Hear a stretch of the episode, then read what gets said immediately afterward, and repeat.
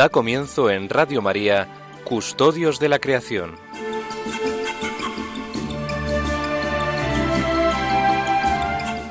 Dirigido por Lorena del Rey.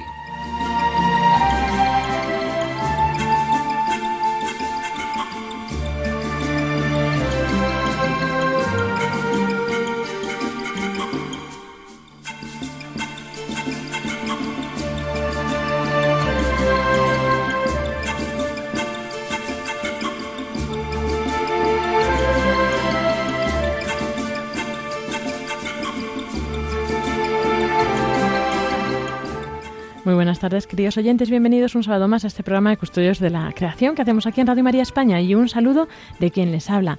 Hoy tenemos el equipo al completo y bueno, pues vamos a ir presentándolo, aunque ya pues los habituales los conoceréis. Tenemos con nosotros a Francisco Marcos, profesor de la Universidad de la eh, Politécnica, la Escuela de... De Ingenieros de Montes, de Montes. Madrid. Eso es, eso es. Me lo aprenderé un año de estos, Paco. Eso esperamos. Buenas tardes, queridos oyentes.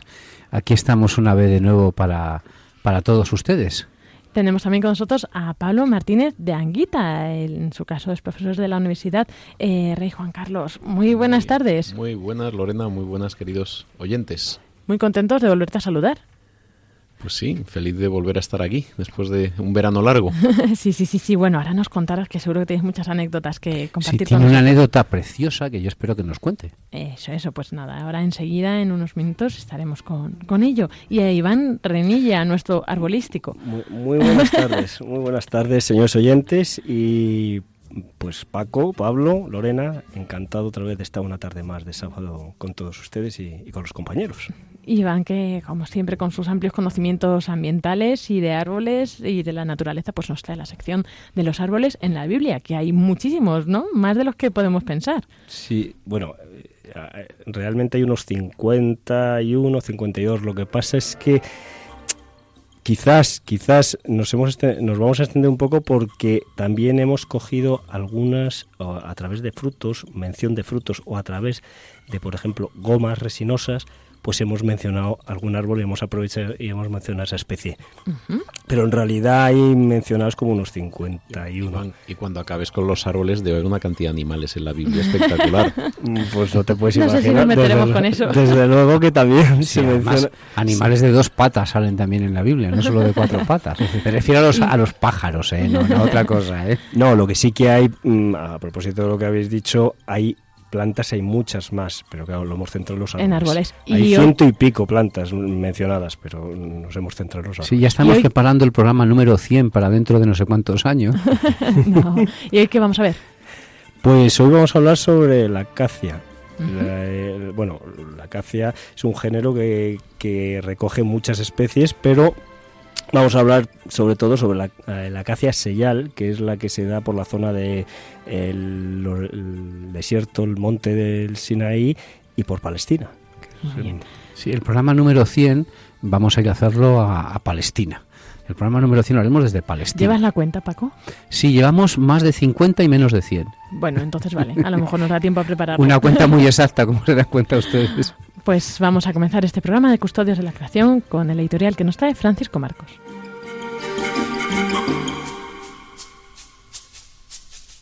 Buenas tardes, queridos oyentes de nuestro programa Custodios de la Creación de Radio María.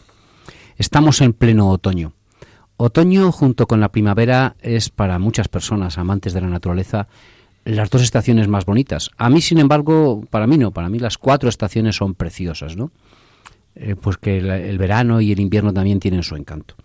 Sí es verdad que el otoño presenta dos características como la primavera importantes, ¿no? Y es que son los colores de otoño y las luces de otoño.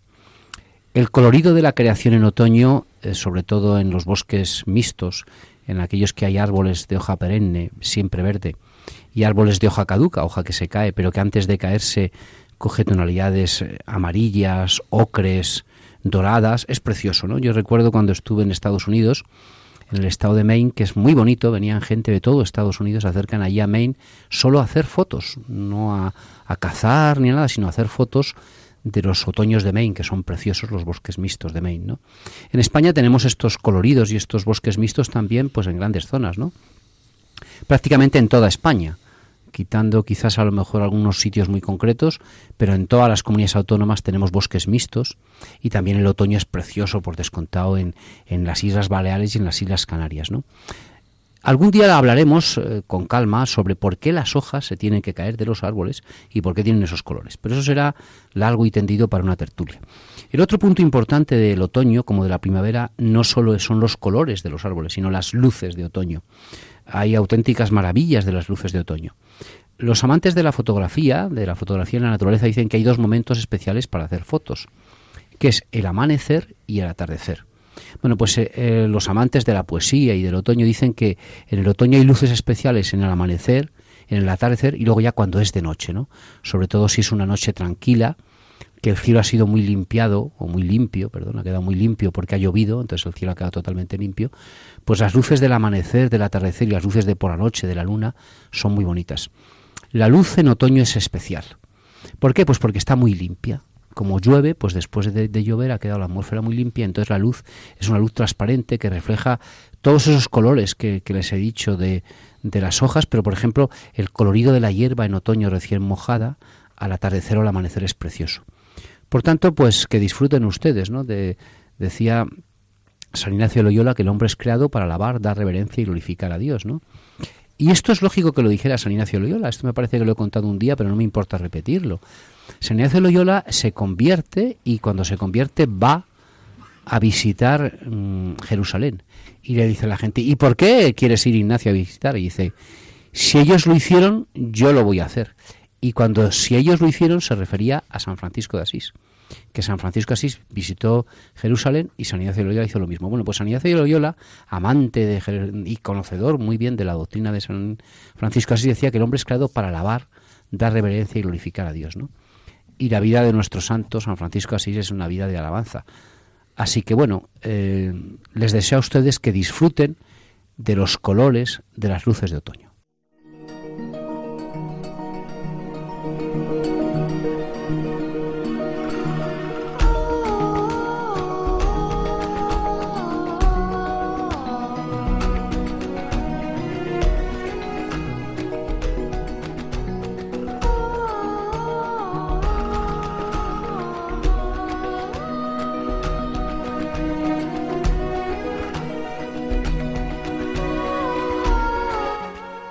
Así comenzamos en este programa de Custodios de la Creación la tertulia de hoy, dirigida pues por Pablo Martínez de Anguita. Y es que creo que nos vas a contar una experiencia así un poco curiosa, ¿verdad? Pero también con enseñanza, ¿eh?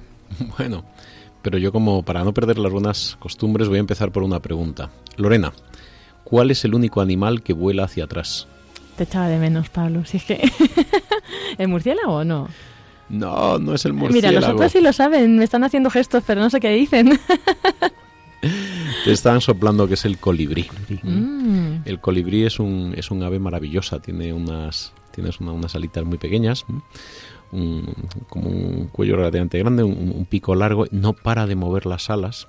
Es, eh, prácticamente no puedes ver las alas de un colibrí en vuelo, porque es que las bate, no sé si cuánto será, 100 veces por segundo, una cosa así. Es, y mm, tiene marcha adelante y marcha atrás, ¿no? unas pocas menos, Pablo, unas pocas menos. Yo creo que no, ¿eh? Hoy un documental... En un segundo, 100 veces... Bueno, bueno ahora lo miramos en Google. Míralo en Google, pero...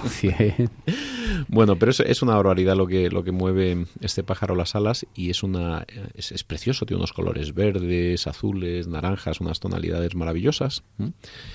Y este verano me he dedicado a los colibríes.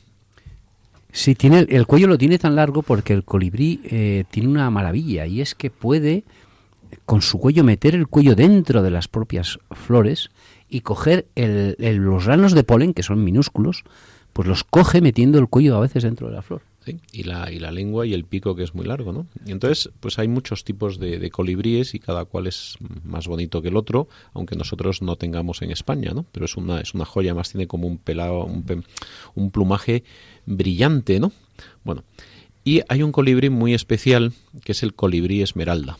Y este colibrí esmeralda se ha especializado y solo vive solo vivía en dos valles en Centroamérica y ahora solo vive en uno, que es el Valle de la Aguán en Honduras. Y ahí me he ido este verano porque solo quedan 200 ejemplares. He tenido la suerte de ver unos dos o tres. Y, este colibrí es una preciosidad.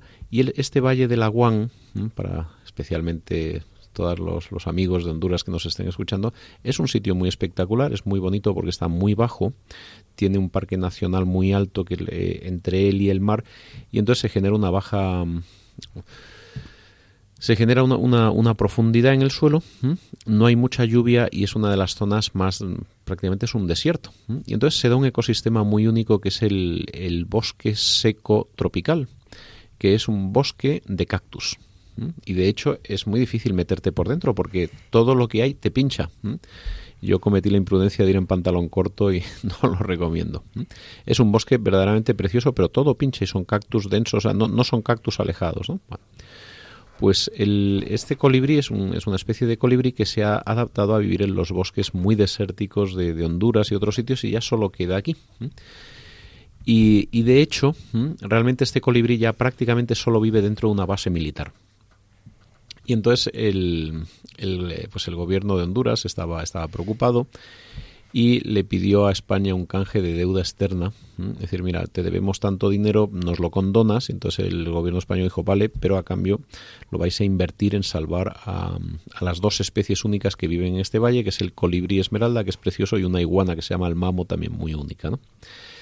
Total, que desgraciadamente pues la, la, pobreza avanza, las necesidades de una sociedad muy, muy agrícola, y entonces una gran parte de todo este hábitat pues se ha ido se ha ido deforestando y solo quedan unas cuantas praderas y eso pues obviamente aleja a la fauna silvestre porque este colibrí está especializado en la flor de un cactus en una que es una flor que florece todo el año. Entonces siempre está en movimiento y siempre está cogiendo mucha energía y mucho azúcar porque tiene que estar tomando constantemente azúcar para batir tanto las alas que seguimos ahí con la duda de cuántas veces las bate pero son muchas.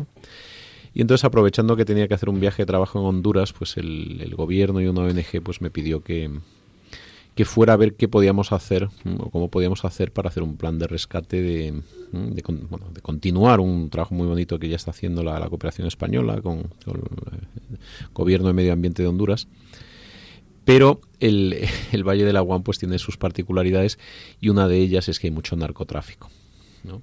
Y entonces en lugar de coger una carretera recta, pues me dije, mira Pablo, por seguridad vamos a dar una vuelta por las montañas que tiene más curvas y tal. me dice, ¿por qué no cogemos una, una recta? Y dice, vaya a ser que nos, nos aterrice una avioneta, ¿no?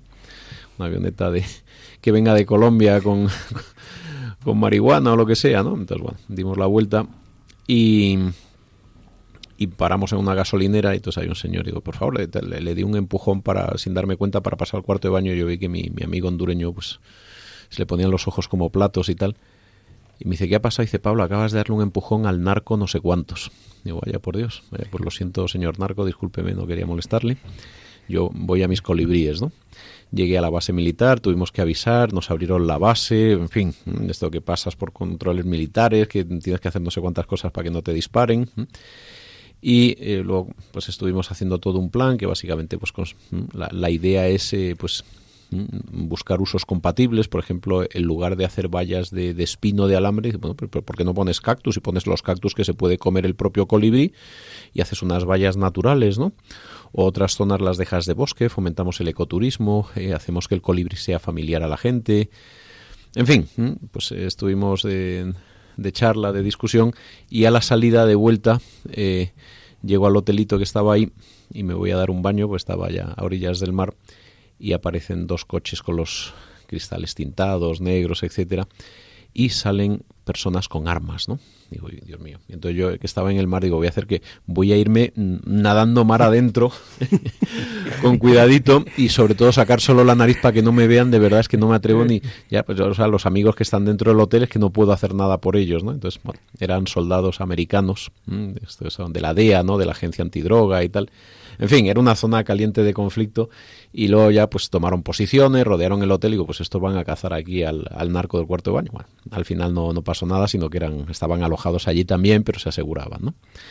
Y, pues así un, un verano apasionante de, estar en una zona caliente en, la cual pues eh, las víctimas del conflicto son las personas y también es el también es el colibrí y también es el, el, mamo no donde este lagarto donde tristemente pues lo, lo cazan lo matan se lo comen y está en vías de extinción no y tuvimos la suerte de ver tres colibríes que son que son preciosos. Uno además muy cerca de la casa donde dormíamos y tal. Y de pues de, de organizar con las comunidades un, o intentar por lo menos poner las bases de un plan de conservación, de que la gente venga, de, que vaya a visitarlo.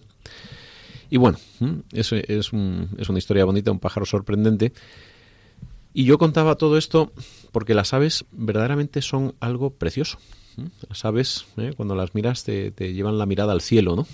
Pues las ves de cerca, pero luego pues se van alejando y, verdaderamente son, son un milagro. El, el colibrí es un ave verdaderamente fascinante. Ver cómo se queda quieto durante segundos y segundos a base de batir las alas a toda velocidad mientras está libando el, polen de una flor y luego va a otra. Verdaderamente es una cosa exquisita, ¿no? Yo pensaba, digo, pues Dios nos ha dejado dos libros, nos ha dejado el, los evangelios, pero también nos ha dejado uno que podemos entender sin saber leer, que es el libro de la vida, ¿no? Y solo basta con, con mirarlo con, con, ojos de niño, ¿no? Ojos de ojos de niño asombrado como diciendo qué pasada este colibrí no yo era, claro a mí me, impresionaba estar ahí en mitad de un desierto en esas circunstancias y, llegar a ver un animal tan singular y, y, llenarte de asombro y al final pues solo puedes dar gracias a Dios por, por la existencia de este mundo de, de, la riqueza que la riqueza que tenemos de especies de y, de algún modo el, cuidar una especie que no se extinga es una forma de, como decía Paco, de, del hombre su posición natural es de alabanza, es una posición de alabanza. El, no dejar que una especie se extinga sencillamente mm, por, por, nuestro descuido o fruto de, un conflicto armado o de violencia o de pobreza, ¿no? Por un lado es un indicador de si hacemos las cosas bien. Si ese colibrí eh, vuelve a poblar de nuevo los bosques que poblaba hace 40 o 50 años, será porque la gente vive con más dignidad, porque probablemente el, el narcotráfico y, la deforestación brutal pues habrá remitido, porque la gente habrá ganado en conciencia. Entonces, la naturaleza y la naturaleza y, y, el ser humano como que se restauran a la vez, ¿no? Esto es lo, lo, que yo he aprendido, ¿no? Porque es una, es una sensibilidad conjunta, ¿no? La persona que, que se degrada y trafica con drogas, pues probablemente no tiene ojos para, para conmoverse por la existencia del colibrí, ¿no? Y al mismo tiempo la, la existencia de un colibrí también te puede hacer despuntar lo que tú no puedes ver por otras cosas, pues por tus circunstancias, porque no, no sé, no, no lees el libro del Evangelio, pero siempre tienes esa posibilidad de, de abrirte los ojos. Y entonces, como colofón de todo esto, pues yo, he descubierto este verano que hay una, conexión muy bonita, muy, sutil, pero muy bonita entre, las aves y la iglesia. Y con unos amigos me, han invitado a, lanzar una iniciativa muy bonita que estamos empezando en, en Castilla-La Mancha, que es empezar a trabajar en las parroquias para que los cernícalos puedan anidar dentro de las iglesias. Entonces, eh, con unos amigos una fundación, el que quiera saber más que le pregunte a Lorena, pero, pero hemos comenzado un trabajo muy bonito para que en nuestras iglesias y en nuestros eh, espacios de, de culto podamos hacerle un hueco a las aves, porque en última instancia nos van a ayudar no solo a leer el libro del Evangelio, sino a encarnarlo en el libro de la vida, a, fascinarnos y a asombrarnos, pues porque un día de repente nos nazcan unos pequeños cernícalos en, en el alero de la iglesia. Y bueno, pues tenemos una, es una iniciativa nueva y bonita y, me parece bonito que nuestras iglesias también sean un, refugio para la biodiversidad y para que no tenemos colibríes, pero tenemos cernícalos, tenemos, tenemos un montón de, de aves, de por ejemplo pues eh, algunas lechuzas, autillos que conviven muy bien con el hombre.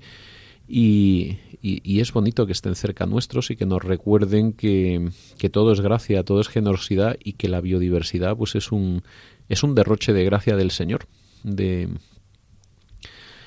de, pues entre 50, entre 5 y 80 millones de especies, solo tenemos censadas dos, ¿no? Esto es toda una riqueza que nos deja el Señor como para, para que podamos asombrarnos, ¿no? Te puedes asombrar por el colibrí esmeralda y por 80 millones de especies más, o sea, como que el Señor te da mucha cancha y pues efectivamente este, en las aves que, que tanto quería San Francisco de Asís, pues en el fondo también nos conducen al Señor a través de la alabanza, del asombro y, y, de la fascinación cada vez que levantan el vuelo hacia lo alto y cada vez que se acercan a nosotros.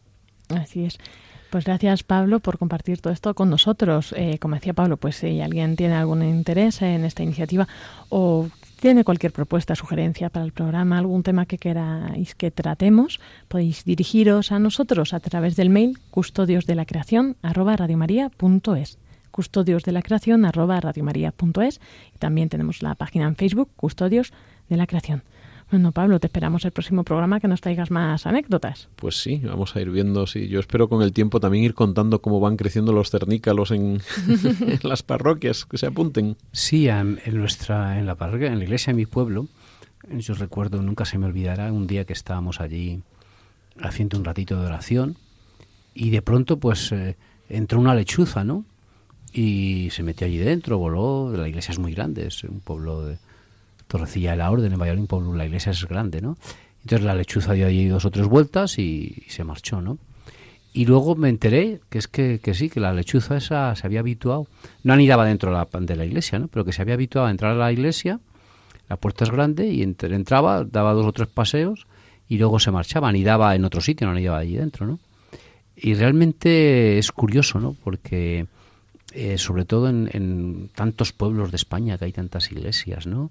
y tan bonitas además, ¿no? Como las iglesias que hay en Castilla-La Mancha, ¿no?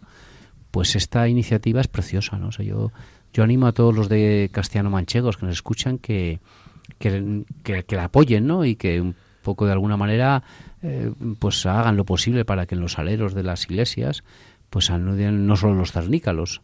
Bien es verdad que no aniden las palomas, ¿eh? porque las palomas ya tenemos muchas palomas y justamente en mi pueblo lo que tenemos es lo contrario.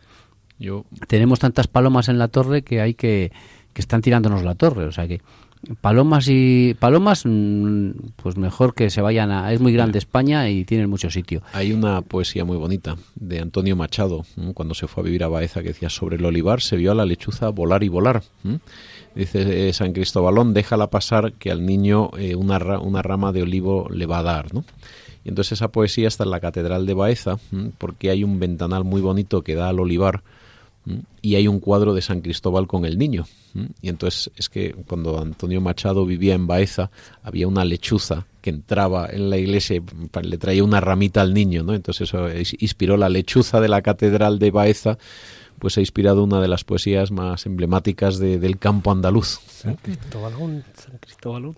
San Cristóbalón, San Cristóbalón. ¿eh? Sí. algún día, algún día nos dedicaremos.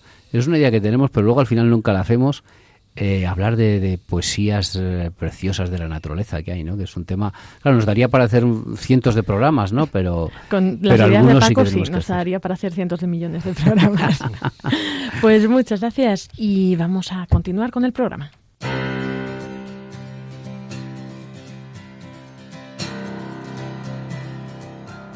Still my heart and hold my tongue. I feel my time, my time has come. Let me in. Buenas tardes. Hoy tenemos una de las entrevistas que desde hace dos años quería hacer y por fin ya. Este año están saliendo entrevistas que desde el principio queríamos hacer. Primero tuvimos la de David Joe, que estoy seguro que les ha encantado. Y la de hoy, sobre todo los últimos minutos, creo que les van a encantar, ¿no? La entrevista es a un, aunque luego también lo vamos a contar un poquito, es a un maestro de maestros, ¿no? El, famoso cocinero de, de, la televisión española, que es muy amigo mío, pues aprendió a cocinar con, con, un maestro de maestros, que es Juan Luis Benito, que es un, cocinero maestro de maestros, y es el que vamos a entrevistar. Y es a mí, claro, es muy amigo mío Juan Luis, es de las entrevistas más bonitas que he hecho para Radio María y al final les va a gustar mucho. Sobre todo la sencillez, verán ustedes es una persona pues con mucho prestigio, porque claro, él, es maestro de maestros, le, invitan a dar cursos de cocina en muchos sitios. Él es profesor de cocina, pero le invitan a dar cursos de cocina muy bien, o sea, comer este no le dejan presentarse en Masterchef porque ganaría, seguro. Y la entrevista es muy bonita. Bueno, presentamos también un poco la biografía de Juan Luis Benito.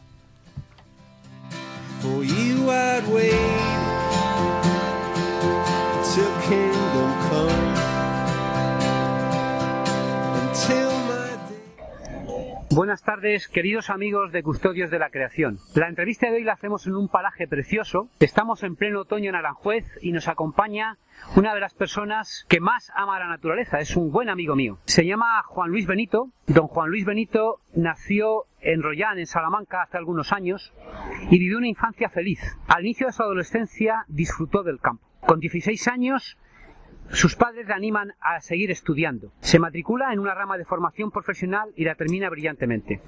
Pero un amigo le abre los ojos a la cocina, pues cocinaba muy bien en casa. Y además cocinaba en los campamentos de jóvenes. Marcha a Madrid y estudia en la Escuela Superior de Hostelería y Turismo. Termina y trabaja algún tiempo en el prestigioso Hotel Palace.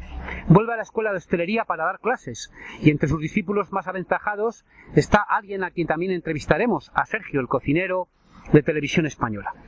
Él ha estado varios años en estas preciosas tierras de Aranjuez y lleva ya 13 años en el Centro de Formación Profesional formando cocineros en Zamora. En total, Juan Luis lleva 25 años entre fogones y ha sido en su vida rodeado por cientos de jóvenes a los que ha formado, ha dado su amistad, su cariño, su palabra, su mirada. Ha dado su vida. Cientos de horas en campamentos, sobre todo en la Sierra de Gredos, enseñando a cocinar y enseñando a amar a la naturaleza. Juan Luis, sabemos que eres un amante de la naturaleza. ¿Nos podrías decir, tú que has viajado mucho por Latinoamérica como misionero, cuáles son los problemas más graves que tiene el medio ambiente en España y en América?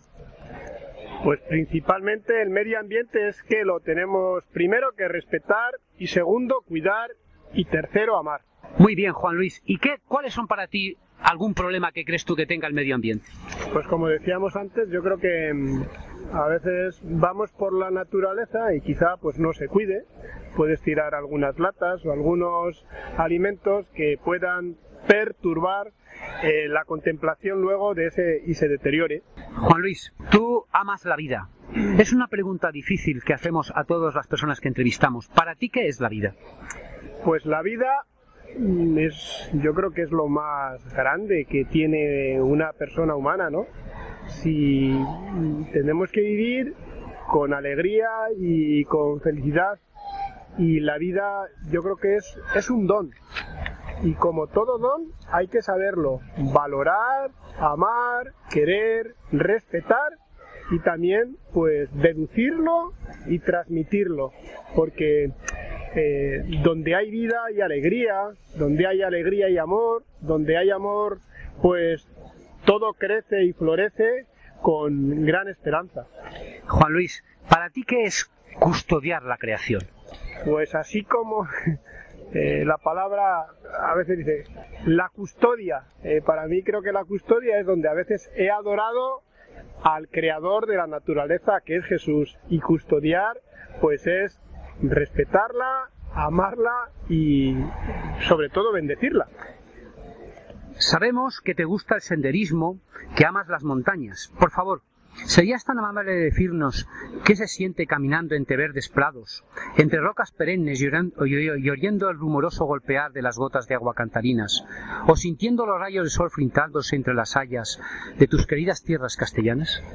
Pues la naturaleza es el lugar en el que he nacido y del cual pues estoy como muy agradecido y en el pueblo en el, que he vivido, pues ahí he tratado de descubrir lo importante que es la naturaleza, pues un campo abierto donde uno puede eh, expandir su alegría y abrir su corazón al Creador y al que ama amante de la vida, que es Jesucristo. Un conocido sacerdote español, amigo nuestro, el padre Tomás Morales, al que tú conociste, fomentó marchas y campamentos en la Sierra de Gredos. En ellas tú has enseñado a los jóvenes a cocinar y amar la naturaleza. El padre Morales enseñaba que la naturaleza era un lugar especial para la educación de la juventud. ¿Estás de acuerdo? Totalmente. Eh, ayer he estado en el lago de Sanabria, en la provincia de Zamora, un paisaje precioso. No renuncié después de darnos un apetecido baño en esas aguas limpias y cristalinas del hermoso lago y también pues después de, cenar invité a cuatro jóvenes con los que iban a hacer un poco de silencio, contemplar la naturaleza y que la naturaleza pues hable. La naturaleza es como un libro en el cual uno puede leer y puede leer tantas cosas que quieras que no te tienen que acercar a algo grande, ¿no? El mismo lago pues se perdía prácticamente en la profundidad. Allí pues había uno de los pueblos que fueron hace 50 años, Riva del lago, donde pues se desbordó y murieron algunas personas y decir, pues donde eso nos tiene que llenar también de esperanza, ¿no? Sentía también un poco de pena por todas esas personas que un día fallecieron, pero también, es decir, la naturaleza nos lleva a conectarnos un poco con el creador de la vida y con el creador del amor. Juan Luis, durante tus años de profesor y en tus años de catequista en tantos centros, te has dedicado horas a dar retiros, a rezar el rosario, a dar catequesis. Has dejado tu vida y también tu corazón en las personas que te rodean. Todos te recuerdan con cariño. Tú les hablas de la Virgen y rezas el rosario. ¿Qué les decías de la Virgen? Pues el hombre única criatura terrestre a la que Dios amado por sí misma no puede encontrar su propia plenitud si no es en la entrega sincera de sí mismo a los demás. Nos decía el Papa que os deseo que el crecimiento mediante el contacto con Dios puede ayudar para ello indirectamente también el contacto con la naturaleza y con los hombres. Pero de modo directo ayuda en ello especialmente la oración. La oración es donde pues tratar Hoy es la festividad de Santa Teresa de Jesús, una gran santa que pues me unió cuerpo y espíritu. Eh, es una de las místicas más importantes y decía que orar es tratar de amistad, estando a solas con quien sabemos que nos ama. ¿Y la Virgen? Pues eh, yo creo que eh, la Virgen para mí es el camino más seguro para llegar a Jesucristo. Y yo creo que mm, aprendí de mi madre a amarla con locura. Y también, bueno, pues como un testimonio familiar, mi madre tuvo una enfermedad mortal, estuvo un año enferma en la cama sin poderse mover, desahuciada por los médicos. Ella cuenta que, o nos contaba en vida, que murió hace unos años, que se encomendó de alguna manera a la Virgen de Fátima y la sacó adelante. Ha sido madre de ocho hijos y nos ha transmitido ese cariño y ese amor por ella. Juan Luis, te dejamos abiertos los micrófonos de Radio María. Nuestro director nos ha dicho que tenemos que ser transmisores de esperanza. Para ti, ¿qué esperanza nos trae la Virgen María? la madre del Creador, la esposa del custodio del Señor. La Virgen, pues yo creo que es, nos llena de esperanza y quizá en estos tiempos de angustia y de desesperanza, como los discípulos después de la resurrección andaban dudando, necesitamos también testimonios y tocar como le pasó a Tomás. Los cristianos tenemos pues la certeza de la resurrección, Debemos ser hombres de esperanza, también prontos para dar razón de nuestra fe a quien nos la pida. Si quieres aumentar la amistad con una persona, habla de algo sobrenatural. El rosario lo aprendí a rezar de pequeño. Lo perfeccioné cuidando el ganado en el campo. Lo rezaba en la iglesia del pueblo, cocinando, viajando.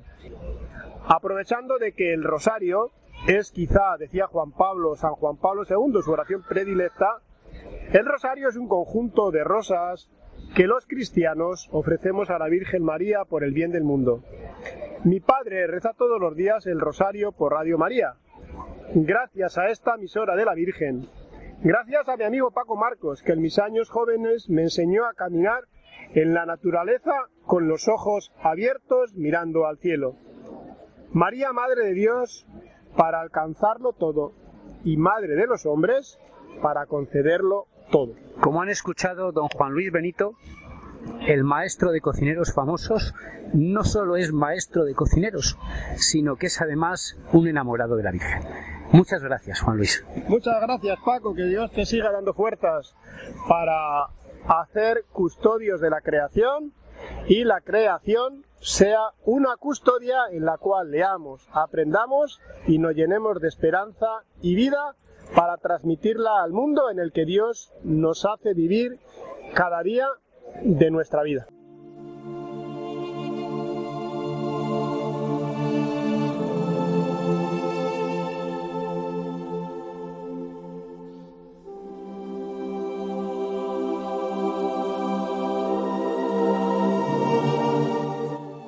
Muchas gracias Paco por esta entrevista a Juan Luis Benito. Y ahora vamos a pasar a la sección de árboles, como introducíamos al principio del programa eh, con Iván Renilla, que hoy vamos a ver la acacia. Pues efectivamente, veremos la acacia y bueno, ya les voy a adelantar algo, ¿no? Eh, la acacia eh, aparece repetidas veces en el Éxodo. ¿Y por qué? Pues porque el tabernáculo y sus enseres fueron construidos con acacia el arca de la alianza, la mesa del altar, etcétera, etcétera, que ya se lo iré contando luego. Qué interesante. Bueno, pues entonces vamos a pasar ya enseguida con la acacia.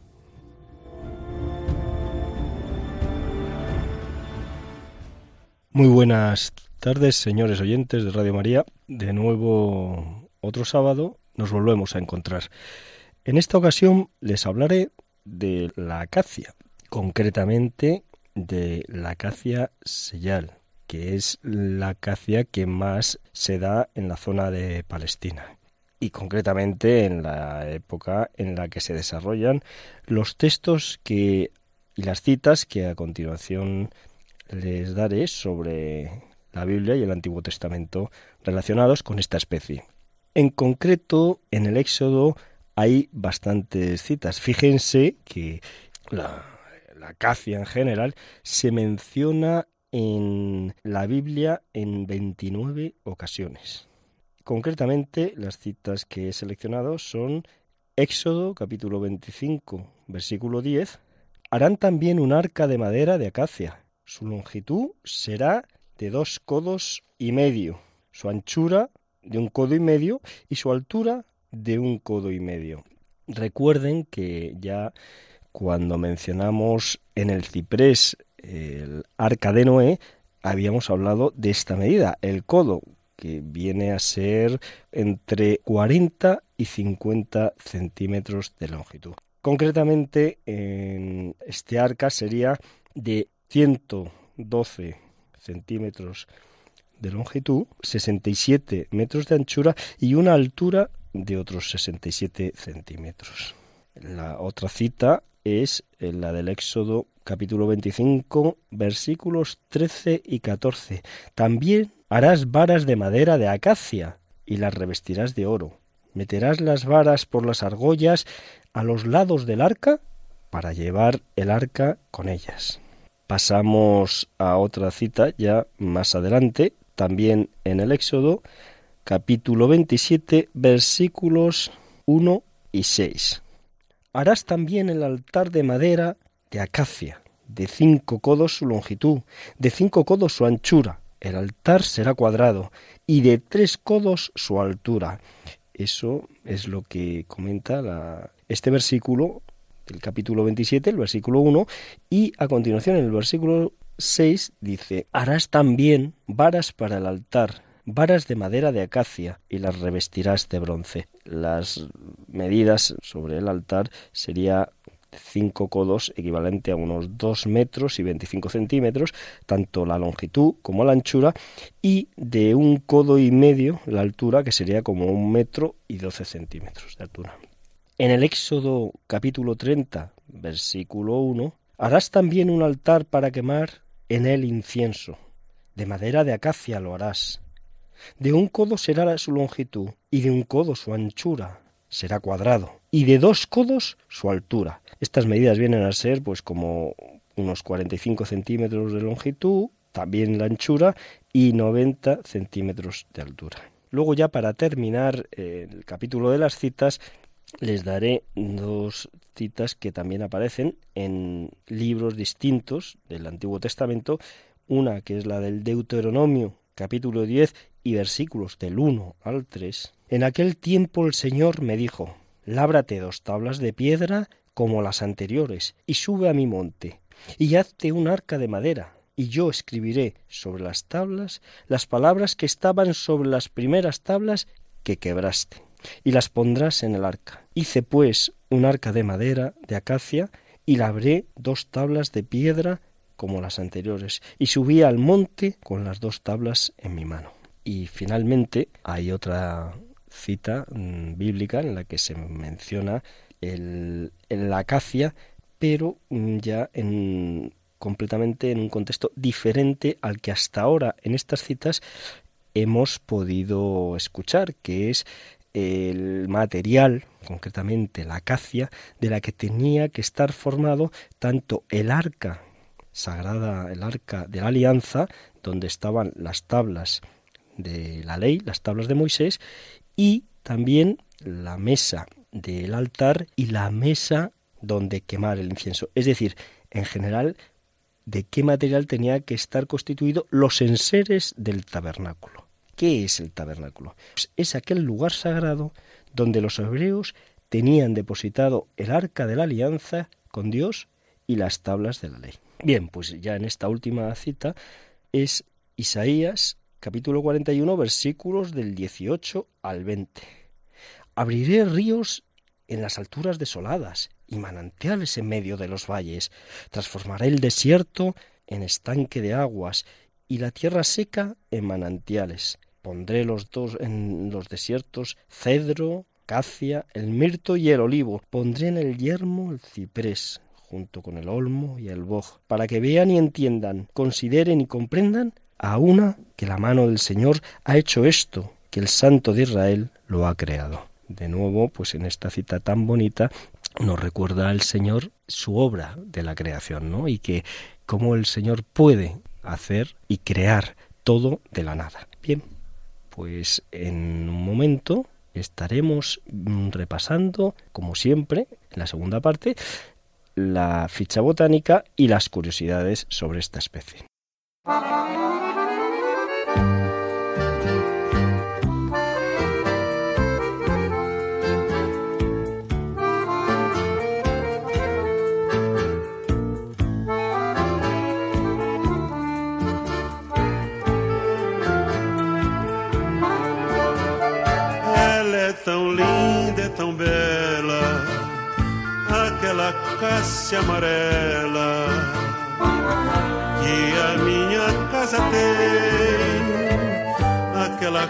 Direita que é tão justa e perfeita,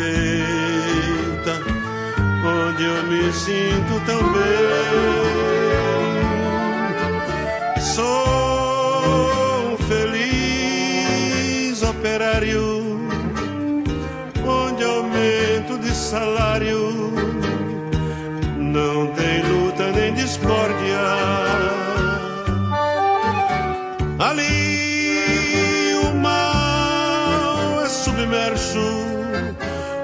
grande arquiteto do universo é harmonia, é concórdia. É harmonia,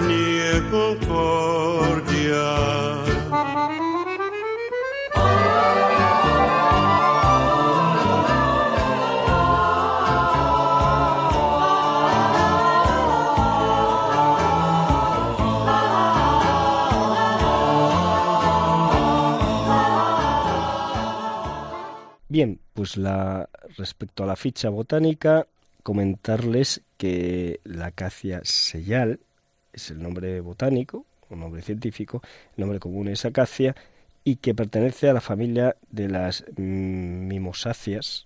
El origen, pues su distribución, pues se extiende por el norte del África tropical, a lo largo de la franja del Sahel. ¿Y qué es la franja del Sahel? Pues la franja del Sahel eh, que en árabe esta palabra significa borde o costa, es una región del continente africano que limita al norte con el desierto del Sáhara y al sur con la sabana y las selvas del Golfo de Guinea. Al oeste limita con el Océano Atlántico y al este con el río Nilo y el Mar Rojo. Los países por los que atraviesa esta franja de oeste a este, es decir, desde el Atlántico al Mar Rojo, serían Mauritania, Senegal, estos dos en la costa atlántica, Mali, Níger, el centro y el sur de Níger, Nigeria, la parte, la región norte de Nigeria, Chad, Sudán, Etiopía, la región norte de Etiopía, y todo el país de Eritrea, que ya estaría mm, bañado por las aguas del Mar Rojo. Esta franja también, la franja del Sahel, es conocida como el cinturón del hambre en, África. Bien, pues es por donde especialmente esta especie y otras especies de acacia se extienden por toda esta región. También llega hasta Egipto y en Arabia por la península del Sinaí. Respecto a la talla del árbol, podemos decir que tiene una altura entre 4, oscila su altura entre 4 y 12 metros, llegando a un máximo de 17 metros. La floración pues, se produce en los meses final de la estación húmeda y durante los meses de la estación seca, que por estas latitudes de Palestina pues viene a ser en los meses a partir de marzo, abril, abril, mayo y junio. La altitud por la que se desarrolla y vegetan estas especies principalmente, eh, aunque pueden bajar a altitudes inferiores, pero entre los 1700 y los 2000 metros de altitud es una especie que se, somete a recepes cada 15 años. ¿Qué es esto de los recepes? Pues que se corta cada 15 años para que rebrote a una altura de unos 2 metros del suelo. Llega en los ejemplares con, de más edad los 60 centímetros de diámetro, que más o menos es como tres veces más, unos 180 centímetros de cuerda, de perímetro, de, tronco. Pero el concepto de edad mm, en, estos, en esta especie es mm, más complicado de definir, dado que, como se podrán ustedes dar cuenta, recibe mm, una corta cada en turnos de cada 15 años. En los suelos donde se desarrolla son suelos arcillosos y también suelos aluviales. Siempre acompaña a zonas torrenciales donde se, o ram, lo que conocemos en, la península ibérica, en España, como ramblas, las ramblas levantinas, zonas torrenciales o avenidas torrenciales donde el agua y baja con, con gran agresividad el agua y en esas zonas eh, o próximo a esas zonas es donde se desarrollan muy principalmente este, esta especie de acacia. Respecto a la madera, pues podemos decir ya entrando en los usos y curiosidades, la madera es de un color así amarillo, entre amarillo pajizo y marrón claro o beige anaranjado y que se usa pues para postes, para construcción y muy especialmente para leña como combustible. Pueden producir em, entre 10 y 35 metros cúbicos por cada hectárea, es decir, por cada 10.000 metros cuadrados al año que es una cantidad, mm, es un volumen importante de leña, ya que eh, para que se hagan ustedes una idea, un metro cúbico son mil litros. Las raíces se usan para fabricar duelas, que son pues eh, las tablas que forman las paredes curvas de las cubas, de barriles y de barricas. De la corteza se obtiene la, eh, se obtiene la cuerda y tiene además la fibra de la corteza tiene unas características tecnológicas muy interesantes pues para que en un futuro pudiera formar parte de los tableros tableros de partículas de madera. De respecto a su aplicación medicinal se emplean las hojas y la corteza en tratamientos de como tratamiento para resfriados, hemorragias, diarreas y trastornos intestinales, también para la ictericia. La ictericia es eh, una coloración amarillenta en la piel y que se produce por un aumento de la bilirrubina debido a trastornos hepáticos. Pues también sirve eh, como tratamiento en las hojas y corteza de esta especie como tratamiento de la ictericia. La corteza también se emplea contra la disentería y las infecciones bacterianas de la piel como pueden ser la lepra. Es emoliente y astringente Recuerden que moliente es que ablanda las durezas.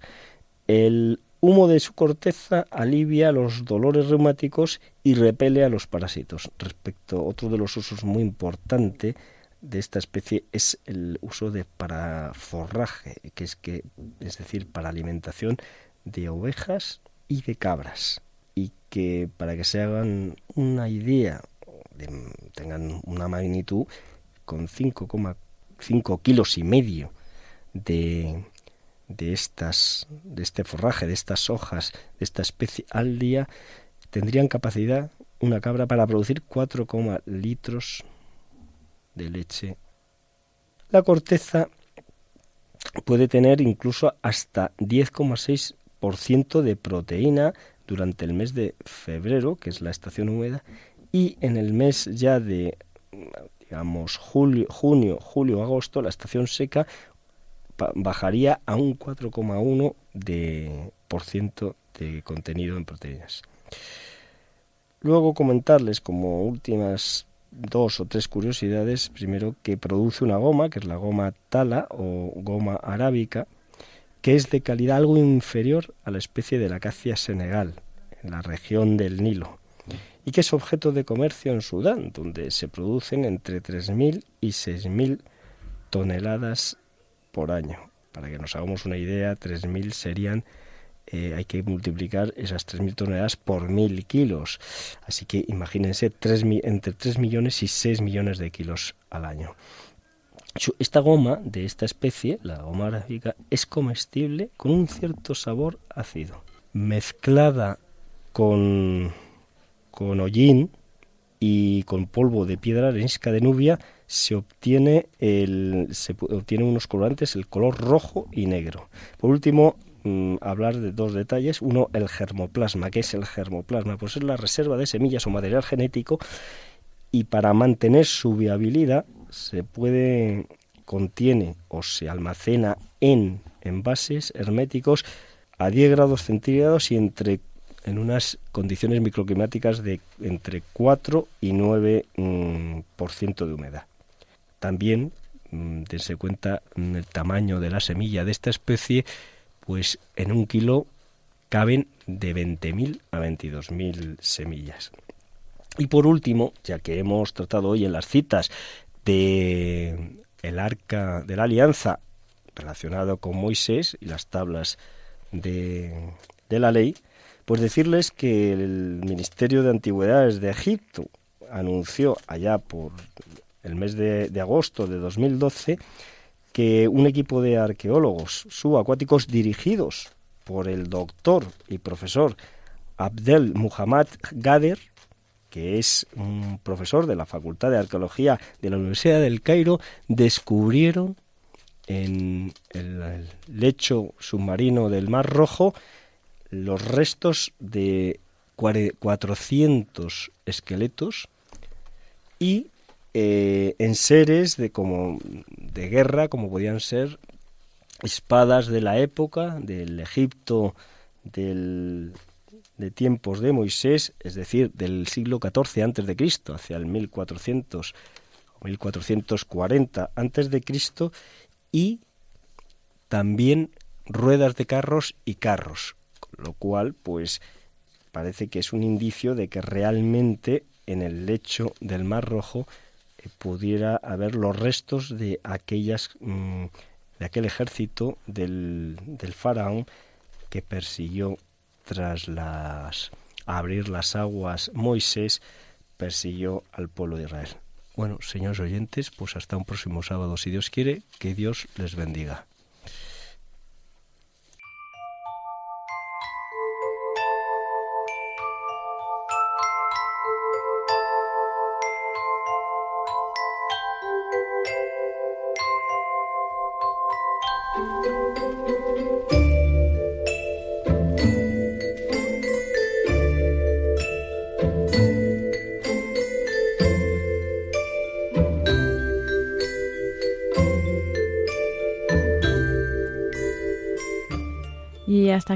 El programa de hoy de Custodios de la Creación. Esperamos que hayan disfrutado. Nos volvemos a encontrar dentro de dos sábados. Nos alternamos con el programa de Raíces y bueno, pues nos volveremos a encontrar eh, a las 5 de la tarde el sábado ya en noviembre será. Y bueno, pues muchas gracias a todos los que aquí me acompañan, a Francisco Marcos. Buenas, buenas tardes y muchas gracias. De nada, y ha sido un placer estar con ustedes. Pablo. Pues muchas gracias Lorena. Y solo un, una última apunte, estamos en otoño, época de migraciones, miren al cielo, que están volando muchas de nuestras aves para arriba y para abajo y marcan flechas allá arriba. Y muchas gracias también a Iván Renilla. Pues encantado de haber estado con ustedes, haberles acompañado y, desde luego lo, lo, que dicen del otoño, que ya, ¿qué vamos a decir de más? ¿no? Pero que, que, que sí, que miren arriba porque hace dos semanas, antes de empezar a llover, uno de los días mirando hacia arriba, eh, iba con unos niños en el coche y digo, mirar, las aves se van. Digo, y las lluvias vendrán. y se reían los niños. Pues muchas gracias a todos, gracias a todos vosotros, queridos oyentes, por haber estado un sábado más con nosotros. Y os recordamos, para estar en contacto con nosotros, custodios de la creación arroba radiomaria.es y también en Facebook, Custodios de la Creación. Muy buenas tardes a todos y que Dios os bendiga.